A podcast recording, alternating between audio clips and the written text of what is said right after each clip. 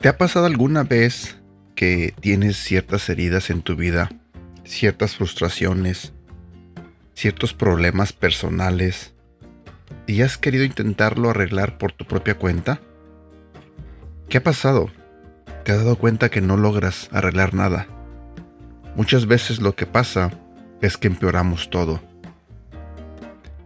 Creemos que somos capaces de salir de nuestros propios problemas, pero la verdad es que no podemos. ¿Qué hay del borracho que no puede dejar de tomar alcohol? ¿Qué hay del drogadicto que no puede dejar de consumir drogas?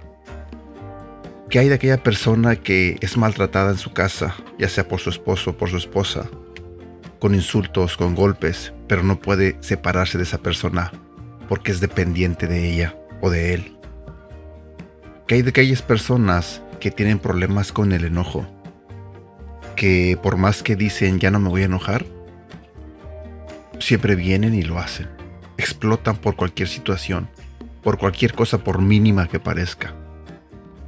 El problema en todos estos casos es que ninguno reconoce que hay un poder superior que puede ayudarlos, que hay un Dios que puede cambiar sus vidas.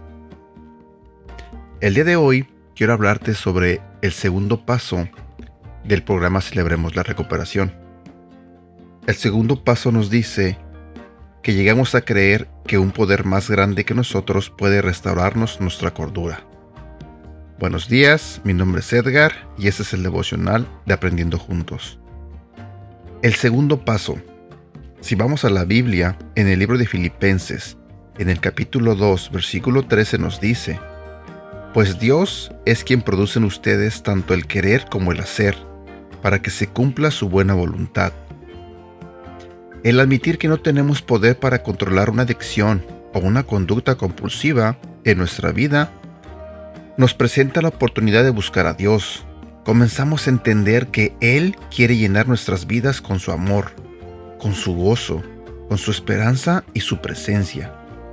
Ese primer paso aleja nuestra vista de nosotros mismos como la fuente de sanidad, y el segundo paso torna nuestros ojos hacia Dios Paso número 2. Llegamos a creer que un poder más grande que nosotros puede restaurarnos a la cordura.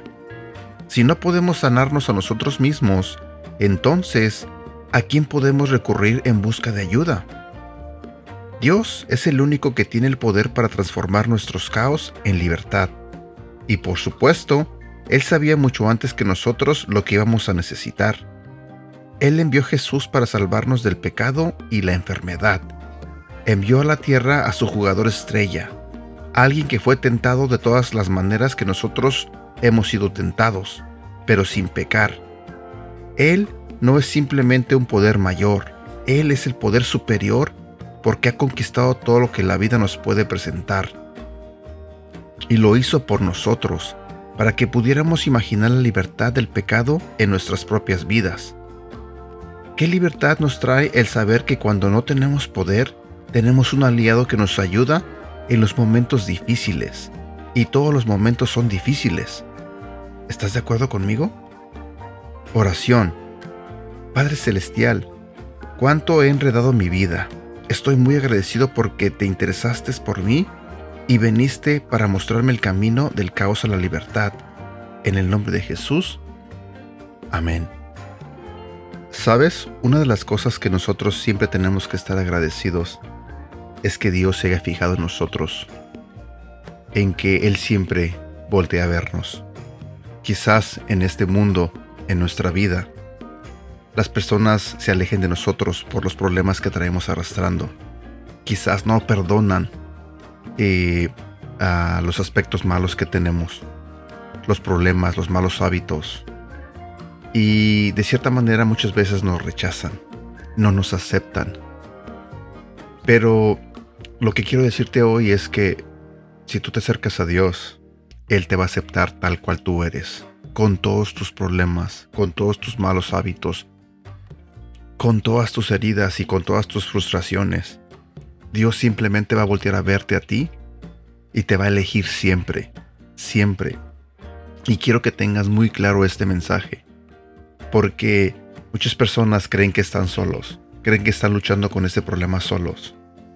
simplemente porque las personas a su alrededor se alejaron. Pero Dios jamás, jamás, jamás te va a dejar solo. Él está ahí, esperando por ti. El día de ayer, mi hija, Ashley, me comentó sobre una canción que tiene que ver mucho con lo que te estoy diciendo el día de hoy. Porque habla sobre una persona que fue elegida por Dios, que le dio una segunda oportunidad y que de cierta manera esta persona no podía creer porque Dios lo había elegido. Pero al final entendió que era simplemente porque Dios lo amaba. Que Dios lo amaba tanto y por esa sencilla razón Dios le había dado otra oportunidad. Y te voy a dejar un pedacito de esa canción para que la escuches, porque cuando yo la escuché me llamó mucho la atención lo que decía la letra. Más que nada porque me identifiqué mucho con algunas palabras, porque al menos yo en lo personal, si vamos y recorremos mi vida unos años atrás, yo no pensé que merecía el amor de Dios, yo no creí que Dios podía fijarse en mí, yo no creí que Dios podía usarme para estar aquí compartiendo su palabra contigo. Yo jamás me imaginé que algún día iba a estar haciendo cosas para Dios, sirviendo a Dios, porque creí que simplemente no me sentía digno de merecer esa oportunidad, porque tenía muchos malos hábitos, porque tenía eh, mi vida hecha un caos, porque a lo mejor había pecado demasiado. Pero Dios volvió a verme, Dios me dio una oportunidad, así como te la puede dar a ti. Así que te dejo esta canción para que la escuches y puedas este, reflexionar y pensar un poco sobre tu vida. La canción se llama No es casualidad y la canta un cantante que se llama Músico y Indiomar. Así es como me dijo mi hija que se llamaba.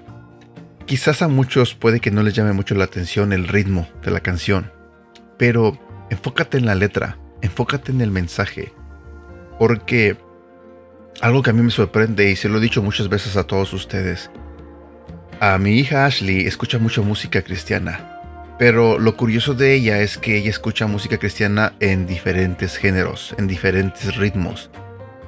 Y mucha gente ha pensado que solamente la música cristiana es aburrida. Y no, he aprendido que tú puedes escuchar una canción de reggaetón con letra cristiana. Simplemente lo que cambias es la letra de las, de las canciones, pero el ritmo es el mismo. Así que te dejo esta canción para que la escuches y quizás la busques y, puedas tenerla en tu colección. Y bueno, por momento creo que es todo lo que tengo para compartir contigo. Es viernes, así que espero que tengas un bonito día, un feliz ah, fin de semana. Recuerda que mañana ni el domingo ah, mando devocionales, así que estaré de regreso el próximo lunes si Dios me da licencia. Cuídate mucho, te mando un fuerte abrazo y deseo de todo corazón que Dios bendiga tu vida y la de tu familia. Hasta pronto. Quizás yo no soy perfecto, pero en mis defectos no es casualidad que tú te hayas fijado en alguien como yo. No entiendo la razón. No es casualidad.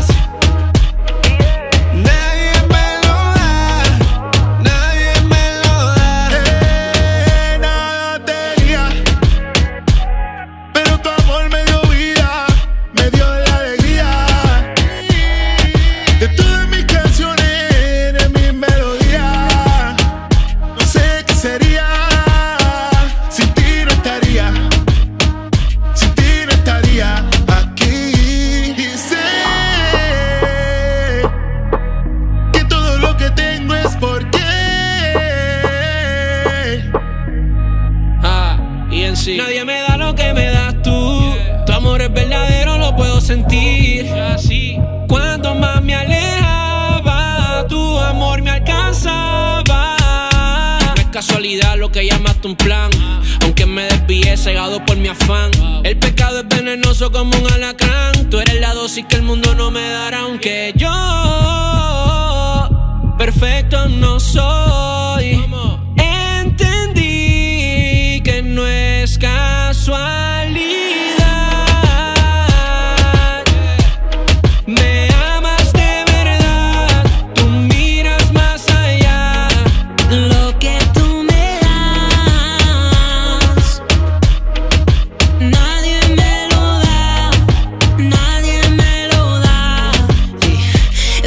Ven por favor, ¿cómo es que me viste cuando nadie me vio? ¿Cómo es que lo hiciste cuando nadie creyó? ¿Cómo es que lo haces? Eres una clase aparte. Nadie hace lo que haces, no tienes igual. Que me amas como amas, no es cosa de azar. Ah. Cuando creo estar perdido, me hace recordar que no es casualidad y cada yo quiero más. Tu especialidad está en perdonar. Esa es la verdad y no la voy a soltar.